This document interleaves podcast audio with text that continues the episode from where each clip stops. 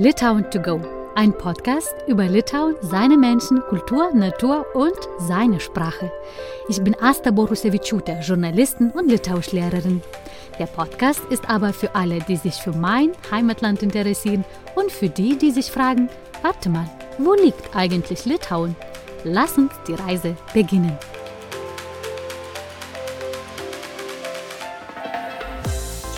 Labes und herzlich willkommen. Ich grüße euch wieder nach der Sommerpause.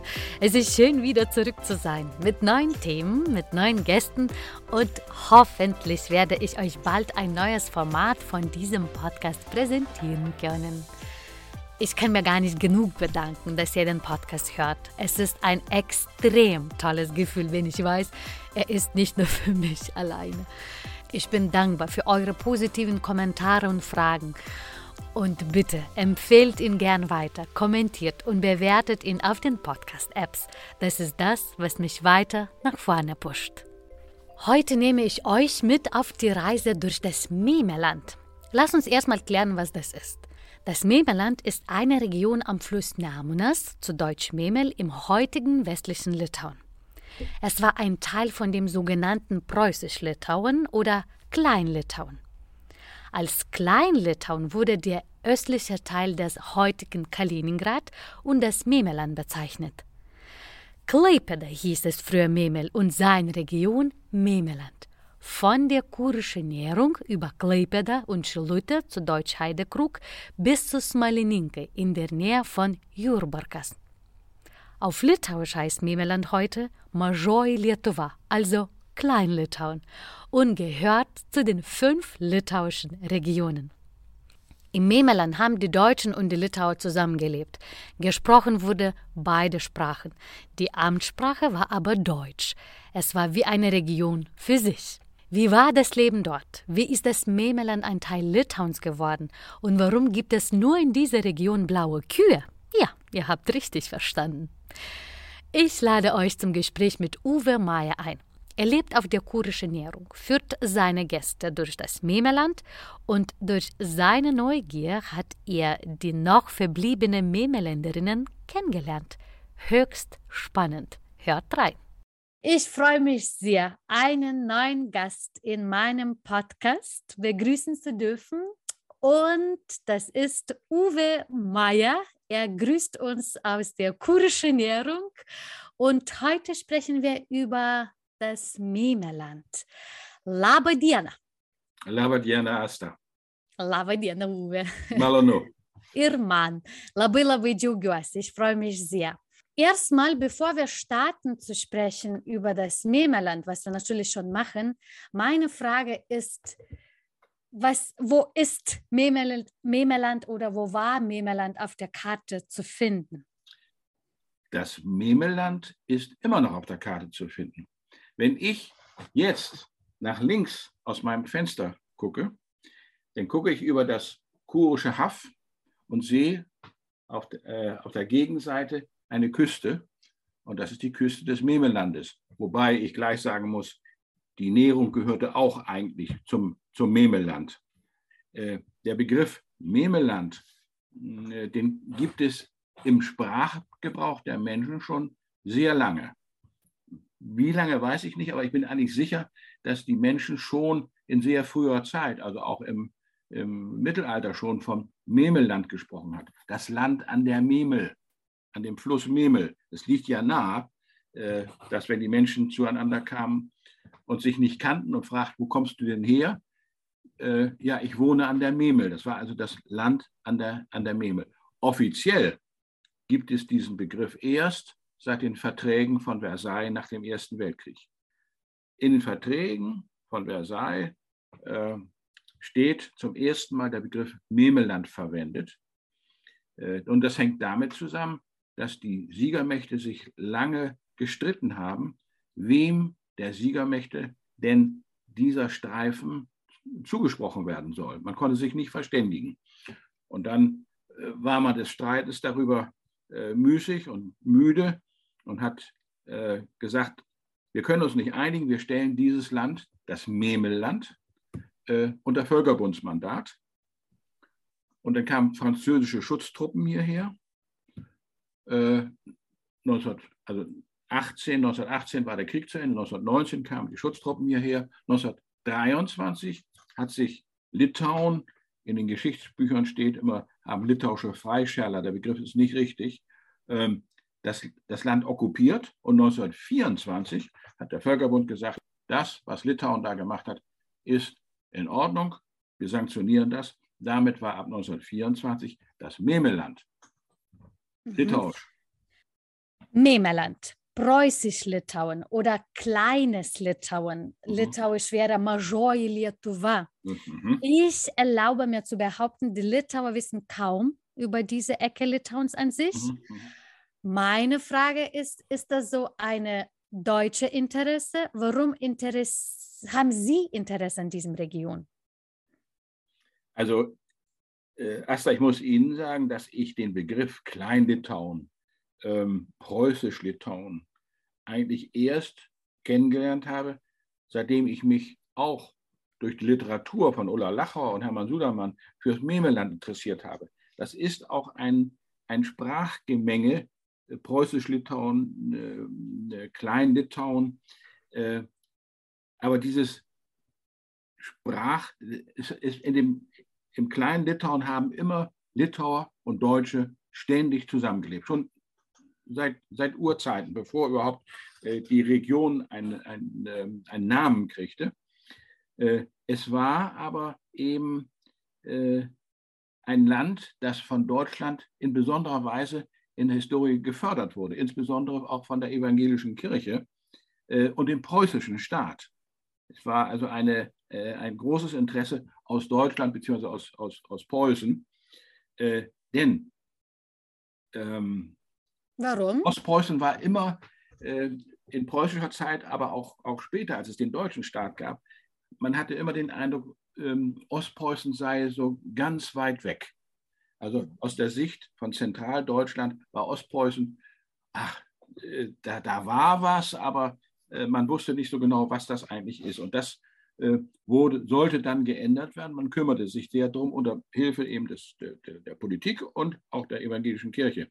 Dabei ist eigentlich äh, dieses preußische Litauen etwas ganz Besonderes deswegen, weil auf dem Boden des preußischen Litauen, auf ostpreußischem Boden, ganz wichtige litauische zur Identifikation der Litauer wichtige, wichtige Dinge passierten. Und das zeigt auch die, äh, das eigentlich gute Zusammenleben von Litauern und Deutschen. Äh, die litauische Sprache wurde hier in Klein-Litauen entwickelt. Das erste litauische Buch wurde hier geschrieben. Ähm, die erste litauische Bibel wurde hier verfasst. Alles konzentriert in diesem kleinen Land. Litauische Grammatik. Mhm. Ähm, äh, äh, ich glaube auch ein litauisches Wörterbuch, meine ich. Eine mhm. litauische Zeitung entstand. Und das war vor allem ganz als, viele, ganz viele ist entstanden. Äh, äh, äh bitte äh, ja. entschuldige für die Unterbrechung, aber ja. ich wollte nur ergänzen, das ist entstanden, als die Litauischen diesen Verbot hatte von der litauischen Sprache. Ja, Vor allem Klein-Litauen hat mir. Hier konnte sich das entwickeln. Na, na, natürlich, hier war, hier war im Grunde genommen die Freiheit dafür. Und wer, wer kennt nicht den Namen Donelaitis nicht? Äh, äh, Mattei, äh, ganz, mhm. ganz, ganz wichtig für die Identifikation äh, der Litauer mit ihrer Sprache, mit ihrem Land, mit, mit äh, ja, mit einem äh, Zusammengehörigkeitsgefühl. Ganz, ganz, heute auch ganz, ganz wichtig. Mhm. Es, man spricht manchmal von äh, Lietuvininkai mhm. und, und, manchmal von, äh, glaube das heißt Lietuvei, ne? Dann mhm, dagegen das stimmt. Das, das, mhm. also, äh, Lietuvei lebt in Großlitauen, aber die Lietuvininkai ist äh, in, in kleinen Litauen. Es war ein gewisser Unterschied, aber die, äh, ich finde es so großartig, dass also äh, aus Gründen, die nachvollziehbar sind, aber auf, auf ostpreußischem Boden äh, eben diese wichtigen, für die litauische Identifikation wichtigen Dinge passiert sind. Das, ist, das ist toll. Das ist, äh, äh extrem, extrem. Mhm. Ich wollte noch fragen, ähm, wie, wissen Sie, wie fühlten sich Menschen im kleinen oder in kleinem Litauen oder im Memeland? Waren die eher deutsch? Hatten die Gefühl, dass sie eher deutsch sind oder das sind eher litauisch? Nein, ich denke, äh, die Menge der Menschen fühlte mehr Deutsch. Das hat man ja, ja später, wenn als Abstimmungen waren, auch immer gesehen, dass also die, die, die, die deutschen Parteien die große, große Mehrheit kriegten. Aber hm, immer wenn es ähm, grundsätzliche Auseinandersetzungen gab, politisch, hat sich das offenbart durch Wahlen und zum, so zum Beispiel. Aber im Zusammenleben habe ich den Eindruck, spielte das keine so sehr große Rolle. Nicht? Die Familien haben wie selbstverständlich. Wissen Sie, das ist auch etwas, was mich erschüttert hat äh, in der neueren Geschichte. Wenn man sieht, im Memeland haben immer Litauer, haben immer Deutsche, haben immer Juden gelebt. Das ist, der jüdische Aspekt ist auch nicht so ganz unwichtig. Und als Hitler 1939 das Memeland heim ins Reich, wie er sagte, holte, als er in Kleipeda auf dem äh, Balkon des Theaters stand und das in die Menge brüllte, hat die Menge natürlich, äh, Memeländer, war, be war begeistert. Aber sofort haben die Nazis äh, das Memeland, ich vereinfache das jetzt mal, judenfrei gemacht. Und als die Sowjets kamen, 1948, 49, haben sie unter Verkennung der historischen Tatsachen, dass Deutsche und Litauer immer zusammengelebt haben im Memeland, den Litauern vorgeworfen, ihr habt mit den Deutschen kollaboriert. Ein völliges Missverständnis oder Unverständnis für die Historie. Und viele Litauer, das wissen Sie, sind eben deportiert worden auch. Mit, mit der Begründung, äh, ihr habt mit den Deutschen zusammengearbeitet oder es waren Mischfamilien und dergleichen. Furchtbar. Also das äh, mache ich immer in Pulkos, wenn ich mit Gästen unterwegs bin, fest. Äh, ein furchtbares Schicksal. Mhm. Ne? Wirklich schrecklich. Aber resultierend aus der Tatsache, dass immer im Memeland Deutsche und Litauer schiedlich, friedlich zusammengelebt haben. War das eine beliebte Region? Wollten Leute da leben? War das eher so äh, landwirtschaftlich vielleicht nicht ein guter Boden oder gut zu leben? Ist das Ihnen bekannt? Wie ist das? Wie war das? Also, nach allem, was ich aus der Historie mir angelesen habe, ist es wohl so gewesen, dass in Kleinlitauen die Landwirtschaft sehr viel besser entwickelt war, also sehr viel intensiver genutzt war. Und das mag natürlich auch ein Grund gewesen sein, dass aus Großlitauen zugesiedelt wurde. Nicht? Also die Landwirtschaft war immer sehr, sehr intensiv und erfolgreich. Mhm. Auch wenn das äh, zählt, Memerland äh, als Moorland, trotzdem wurde ja, das. Nun ist das ganze, Memer, das ganze Memerland ist nicht, ist nicht Moor, aber gerade um Heidekrug herum äh, gibt es unglaublich äh, große Moorflächen, die ja bis heute noch, ich glaube bis 19, 2025 äh, nur noch, aber auch wirtschaftlich abgebaut werden. Das heißt, in Millionen von Jahren ist da eine Moorschicht entstanden von zwölf Meter Dicke. Das kann man sich überhaupt nicht vorstellen. Und bei Chilute gibt es eben diese, diese Torffabrik und die wird immer noch, äh, ist immer noch in, in Betrieb. Und soweit das Auge reicht, wird Torf abgebaut. Nicht? Aber die Moorlandschaft, äh, Sie haben von den Büchern von Hermann Sudermann gehört, wie der preußische Staat versucht hat, die Moorlandschaften landwirtschaftlich nutzbar zu machen. Man hat also äh, Menschen versucht, äh, dahin zu holen, ins Meberland zu holen, damit die Menschen die Moore urbar machen, durch Entwässerung, durch äh, langsam steigernde äh, Bewirtschaftung, bäuerliche Be Bewirtschaftung. Das ist ja dramatisch beschrieben bei Hermann Sudermann. Und äh, das war auch diesem preußischen, deutschen Gedanken äh, geschuldet, dass man also, äh, wissen Sie, der, der, Bauernstand, das Bauerntum äh, wurde sehr hoch bewertet und äh, man war auch aus diesem Grunde eigentlich nicht zufrieden, dass es im, in Ostpreußen Länder Land gab, was nicht, was nicht urbar war. Nicht? Und äh, äh, wenn Sie heute, wenn Sie heute in die Moore gehen, das heißt ins Augstürmalmoor, ins Wappelner Moor, ins Bismarckmoor, dann sehen Sie von dem, was als ja, kulturelle Leistung, das Urbarmachen von Mooren damals erbracht wurde, nichts mehr. Es ist alles wieder Moor. Die Natur hat sich alles wieder zurückgeholt. Nach dem Ende des Zweiten Weltkriegs sind ganz anders als nach dem, Erst, äh, nach dem Ende des Ersten Weltkriegs, als die Deutschen alle im Lande blieben. Nach dem Zweiten Weltkrieg sind alle Deutschen äh, weggegangen, geflohen oder äh, deportiert worden. Und dann blieben diese Flächen völlig verlassen. Das heißt, allein im Bismarckmoor waren 350 Bauernstellen. Stellen Sie sich das mal vor.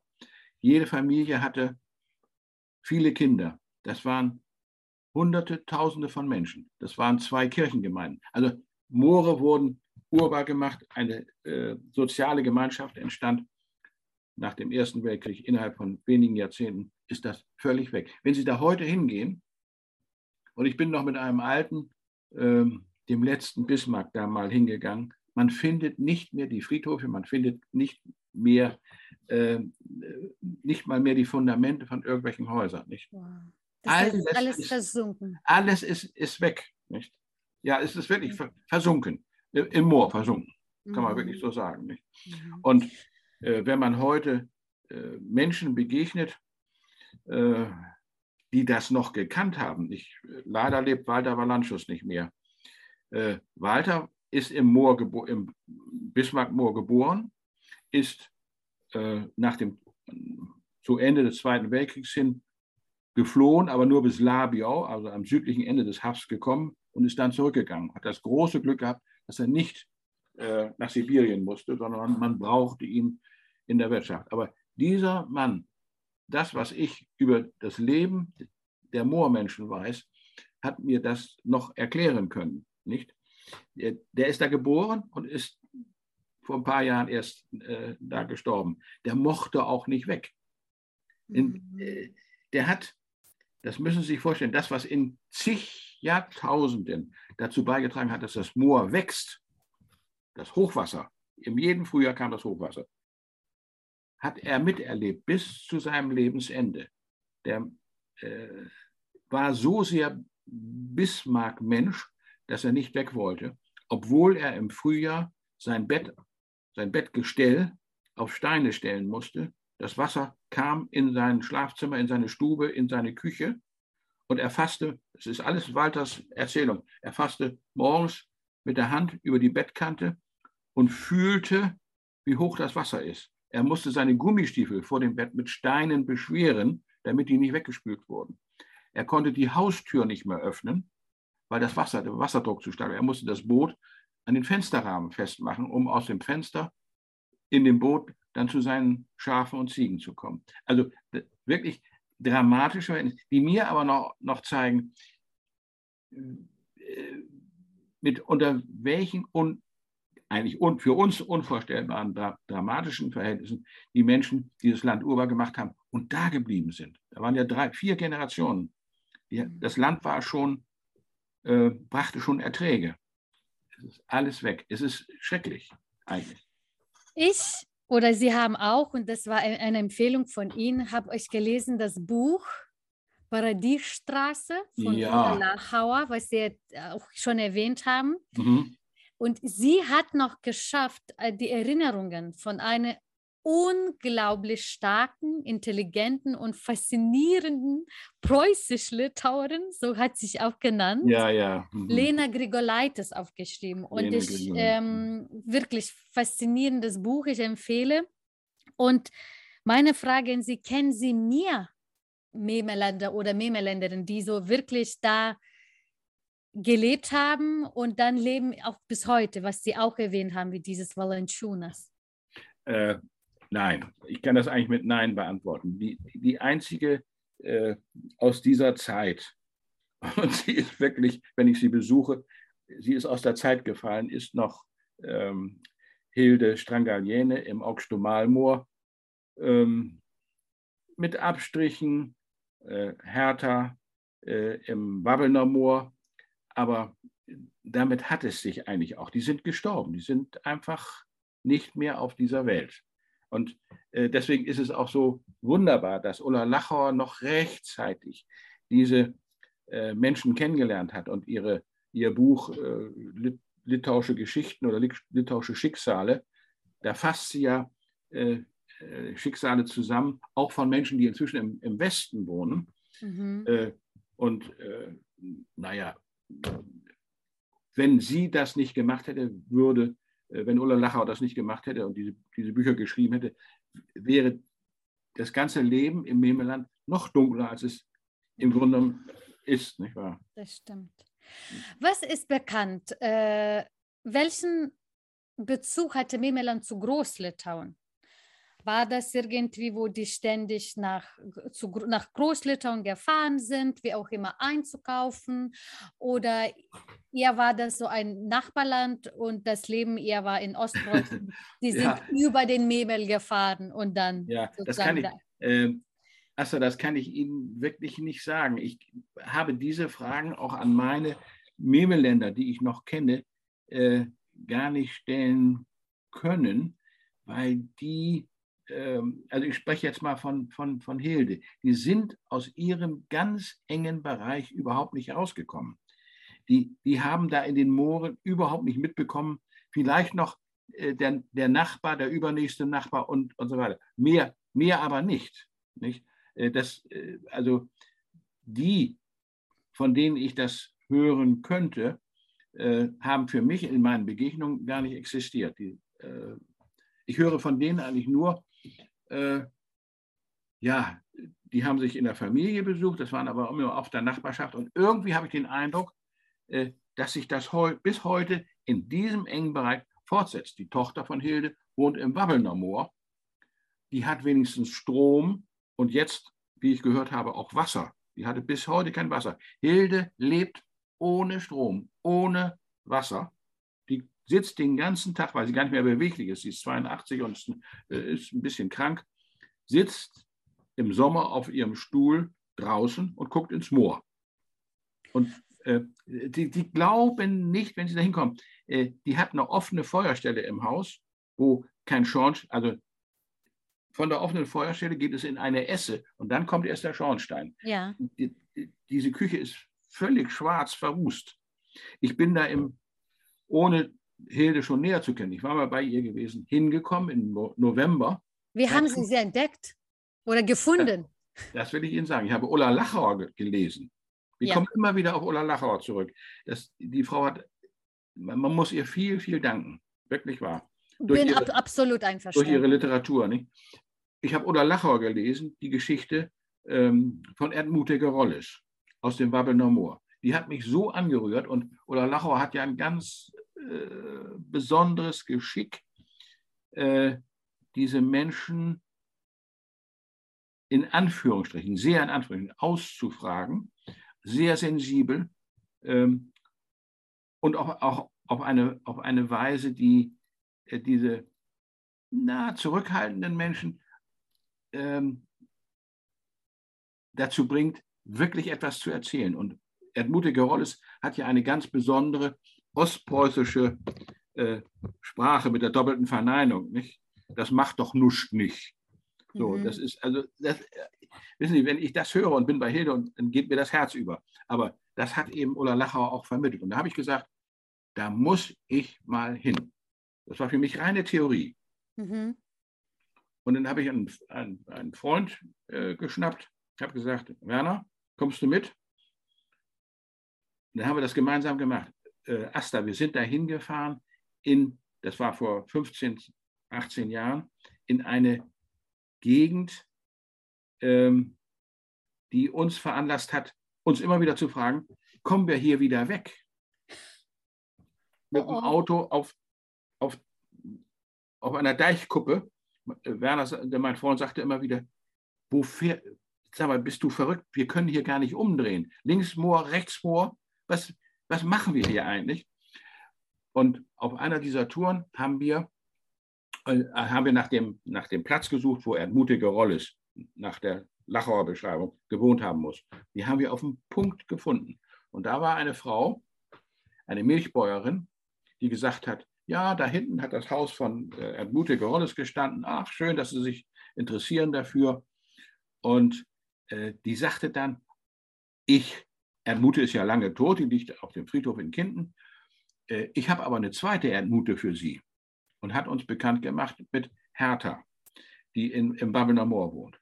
Mhm. Ich habe mit dieser Frau am, äh, telefoniert und hörte Erdmute Gerolles sprechen.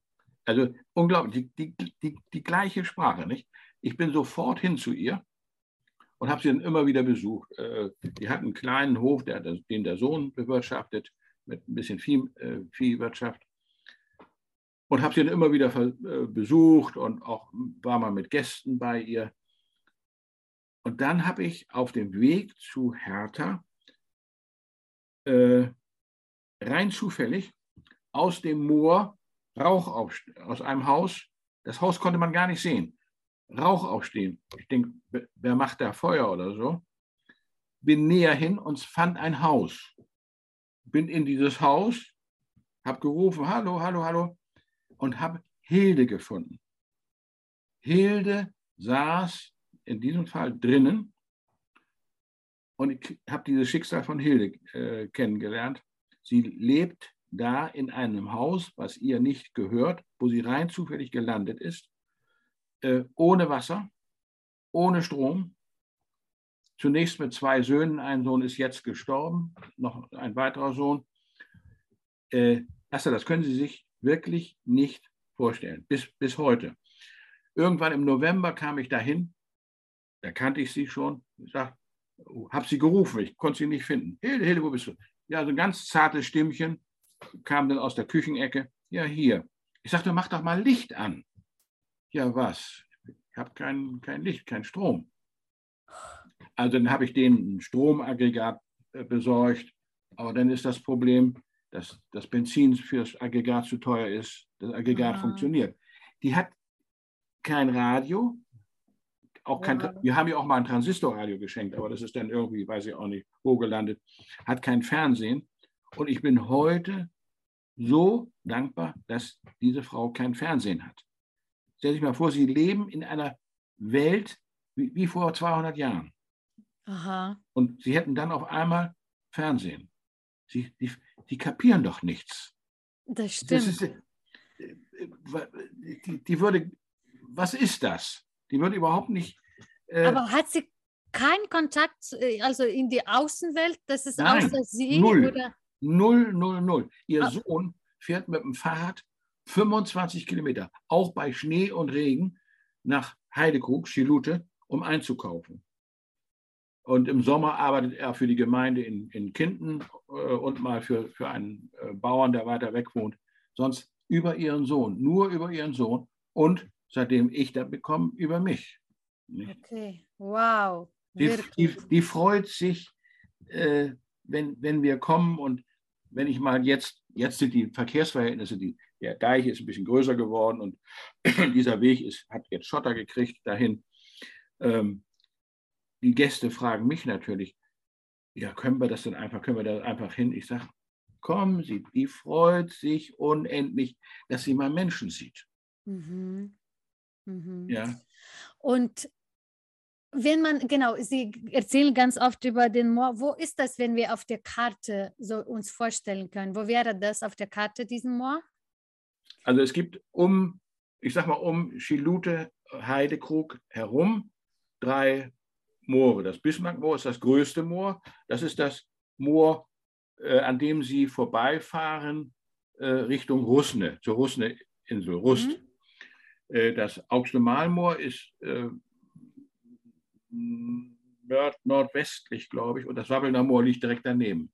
Also das, äh, also Region Schilute, Schilute. Ja. Genau. Das hm. haben Sie schon genannt. Das ist Kleipeda, jetzt was ja. heute heißt, ist Memel war. Schilute wurde immer Heidekrug, was für mich, was ich erfahren habe erst vor ein paar Jahren, dass so ja. Schilute hieß. Ja, ja, ja, ja. Das waren die größten Städten in, in, in, im Memeland, ja, oder? Ja, ja.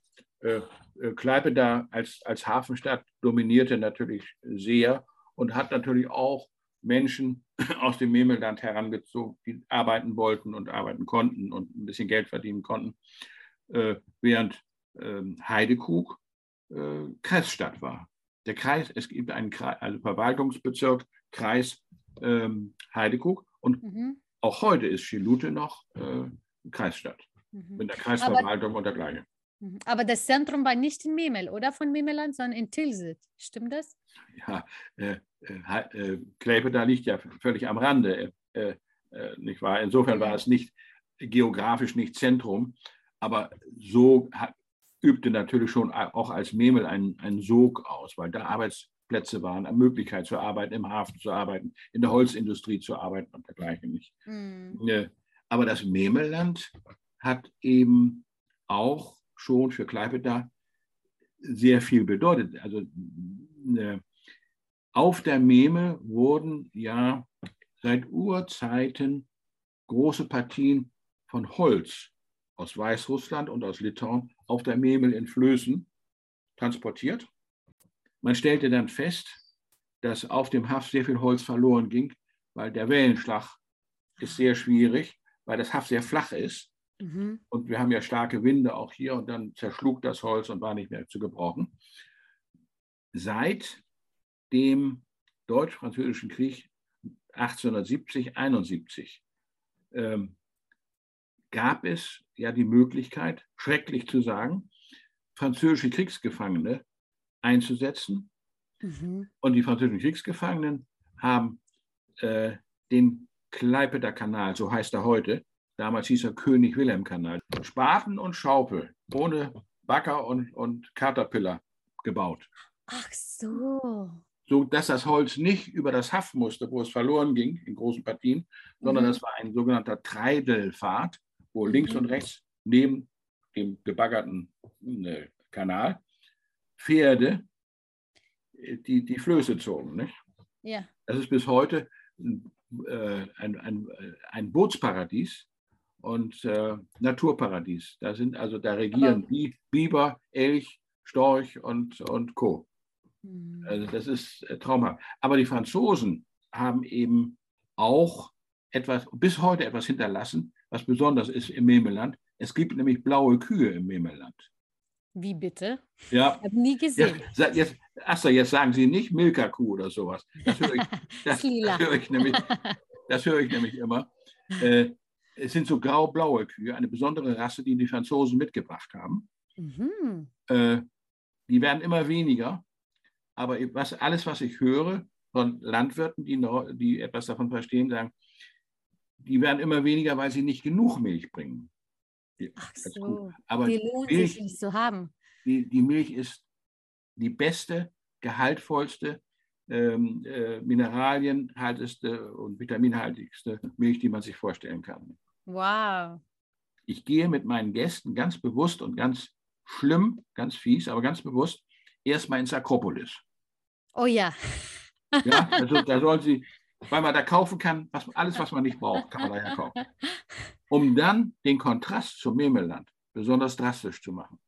Mhm. Ich muss also, ganz kurz erklären für diejenigen, die nicht wissen, was Akropolis ja, ist. Akropolis ja. ist ein sensationell riesiges Shoppingzentrum, ja. wie eine eigene Stadt ein bisschen. Ja. Und das ist ein bisschen Phänomen in Litauen. Es gibt in Großstädten, ich denke in allen Großstädten, genau, das ist Haupt. Shoppingzentrum, äh, genau. Wenn man vermisst die Einkaufsstraßen, Haupteinkaufsstraßen, ja. was in Deutschland üblicherweise ist, ja. mhm. das gibt es in Litauen meistens nicht. Da gibt es Leute, da gibt es Shoppingzentren ja. wie Akropolis. Aber können Sie sich vorstellen, um diesen Kontrast dann zu Hilde im Moor deutlich zu machen. Ich kaufe dann auch für Hilde und die anderen äh, ein, Lebensmittel und dergleichen. Äh, aber der Kontrast ist schon äh, un, äh, wirklich unglaublich. Und dann sage ich, ich kaufte auch äh, so eine Tüte Pralinen und sage, wer die erste blaue Kuh sieht, darf mit den Pralinen anfangen. Sind die äh, echt deutlich zu erkennen? Also wer nicht weiß, dass es die Kühe gibt, dem fällt es nicht auf.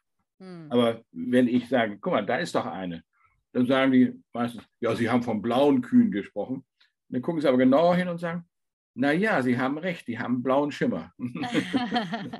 ja, ja. Sie haben schon erwähnt, Sie begleiten viele Touristen aus Deutschland und, soweit ich weiß, ganz viele, deren Eltern oder Großeltern aus diesem Region, aus Memeland, Memeland sind. Was erzählen Sie, welche Erinnerungen haben Sie von den Erzählungen deren Eltern oder deren Großeltern? Äh, das ist eine ganz spannende Geschichte, die wir hier hautnah erlebt haben. Wir, wir vermieten ja auch an Gäste und in der ersten Zeit kamen noch meistens in Begleitung von Kindern äh, diejenigen, die noch hier gelebt haben, die es noch er, erlebt haben. Vielleicht die als Kinder geflohen waren, aber so und dann sind die einfach äh, ja, ausgestorben. Und dann war also eine, eine Delle. Ich stellte fest, wo bleiben denn äh, meine Leute, die Bezug zum Memeland haben? War auffallend, wirklich auffallend. Und jetzt seit äh, ein paar Jahren wird das wieder mehr. Und ich habe das hinterfragt. Die Kindergeneration, mhm. die hatten die Erzählung von ihren Eltern über die alte Heimat so satt, die konnten es nicht mehr hören, mhm. weil also immer die Eltern traurig über ihre alte Heimat erzählt haben, äh, dass sie also gesagt haben, ach nee, also jetzt da auch noch hinfahren, nee. Aber die Enkel, mhm. die Enkel kommen wieder. Also ganz anrührend äh, habe ich erlebt, dass äh, vor drei Jahren, glaube ich, war das, ein Mann mit seiner kleinen, jungen Familie hierher kam und sagte, können Sie nicht mitkommen? Ich muss da und da hin. Und ähm, ich bin auf der Suche nach dem Grab meines Großvaters.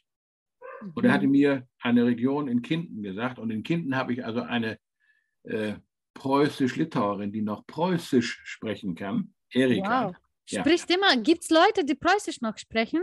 Eine, eine kenne ich. Die Wirklich? Sie ist die letzte. So, und dieser, äh, ich habe dem gesagt, ich habe da jemanden genau, der weiß das genau. Dann sind wir zu Erika hin und Erika hat gesagt, hat sich die Geschichte angehört und hat gesagt, die kann, der, der Großvater kann eigentlich nur auf dem Pestfriedhof liegen.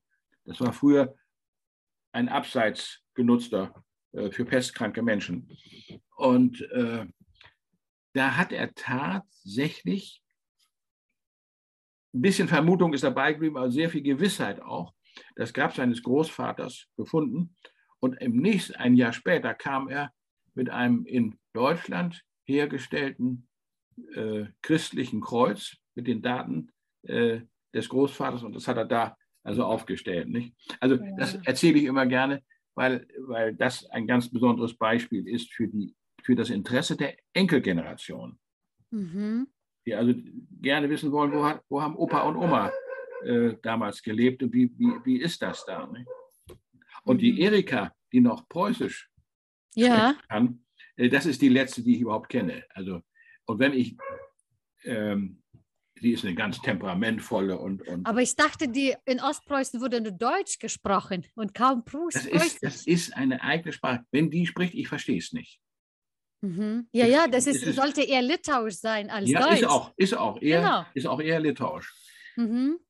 Und, Aber das äh, heißt, auch in, in, äh, in Memeland gab es Leute, die auch vielleicht teilweise Preußisch konnten. Natürlich, natürlich. Also ich, ich wüsste keinen, der es heute noch kann. Sie ist 85, glaube ich, aber mhm. voller, voller Saft und, und äh, kräftig, wieder Gott sei Dank. Und die Menschen sind fasziniert, wenn sie also eine Sprache hören, von der sie noch nie gehört haben, dass es die gibt. Ja, genau, sie, sie gilt doch als äh, ausgestorben. Deswegen finde ich auch faszinierend. Auch, ne? Gut, ich kann das nicht kontrollieren, ob Erika nicht äh, da irgendwas mit reinbringt, was damit preußisch-litauisch nichts zu tun hat. Sie ist, aber äh, äh, sie, sie, sie, kann es. Also sie, sie, ist in der, sie wird in der Literatur erwähnt, nicht? Mhm. Als jemand, ja, ja, sie ist, sie ist mhm. dann auch mal im Fernsehen und so. Eine, eine, eine Frau, von der ich im Übrigen, Asta, ja. memelländischen Kartoffeln hole. Aha. Ab, ab Ende Juni ist für mich jede Reise ins Memeland damit verbunden, dass ich auch Kartoffeln hole.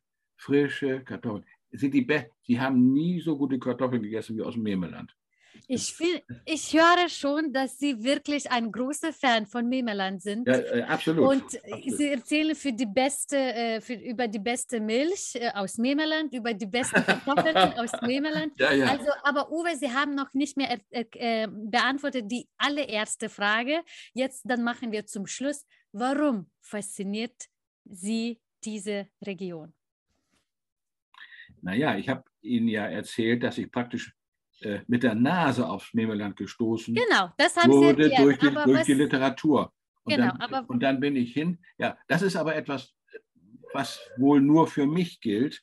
Das weiß ich nicht, ob das allgemein jemand so nachempfindet. Aber ich bin in Deutschland in einer Region aufgewachsen, die ein bisschen vergleichbar ist. Das sind Moore in der Gegend von, von Bremen, im ländlichen Bremen, nach Worpswede hin, äh, Mhm. nach Fischerhude hin.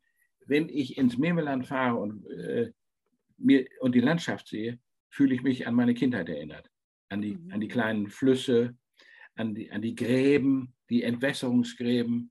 Im, äh, das, das Memeland ist ja, wenn Sie sich eine Karte angucken, heute noch, dann sehen Sie äh, in großen Bereichen das Memeland durchzogen von Hunderten, Tausenden von kleinen Gräben. Das ist auf den, auf den großmaßstäbigen Karten alles genau zu sehen. Dann wissen Sie, dass Sie in einem Moorgebiet sind. Und das kannte ich von zu Hause. Wir mussten, wenn wir äh, zum nächsten Fluss wollten, immer über Gräben springen, immer über Gräben springen. Das ist das. Und wenn ich dann große Wiesenlandschaften sehe und am, am äh, Ende der, der Wiese äh, ein Waldsaum, das ist meine kind, Kindheitsheimat. Das ist, äh, ich habe so, so viel visuell hier wiedergefunden, was ich aus meiner Kindheit kannte. Uwe, vielen, vielen Dank. Labai labai ačiū für die Führung durch das Memeland. Nera Uschka. Labai gerai, gern geschehen. Ja, ja. Also nochmal vielen Dank für die Führung Gerne. durch das Memeland und Grüße in die kurische Nährung. Gerne. Und ans Memeland. Ach, war das spannend und trotzdem weiß ich, es ist nur ein winziger Teil von der Geschichte des Memerlandes. Aber ich habe einige Lesetipps, falls es für euch nicht gereicht hat. Ihr habt im Interview bereits einige Autoren gehört. Diese und weitere Quellen findet ihr in der Beschreibung dieser Folge. Danke fürs Zuhören. In einem Monat hören wir uns wieder, wie immer am letzten Donnerstag des Monats. Bis dahin, macht's gut.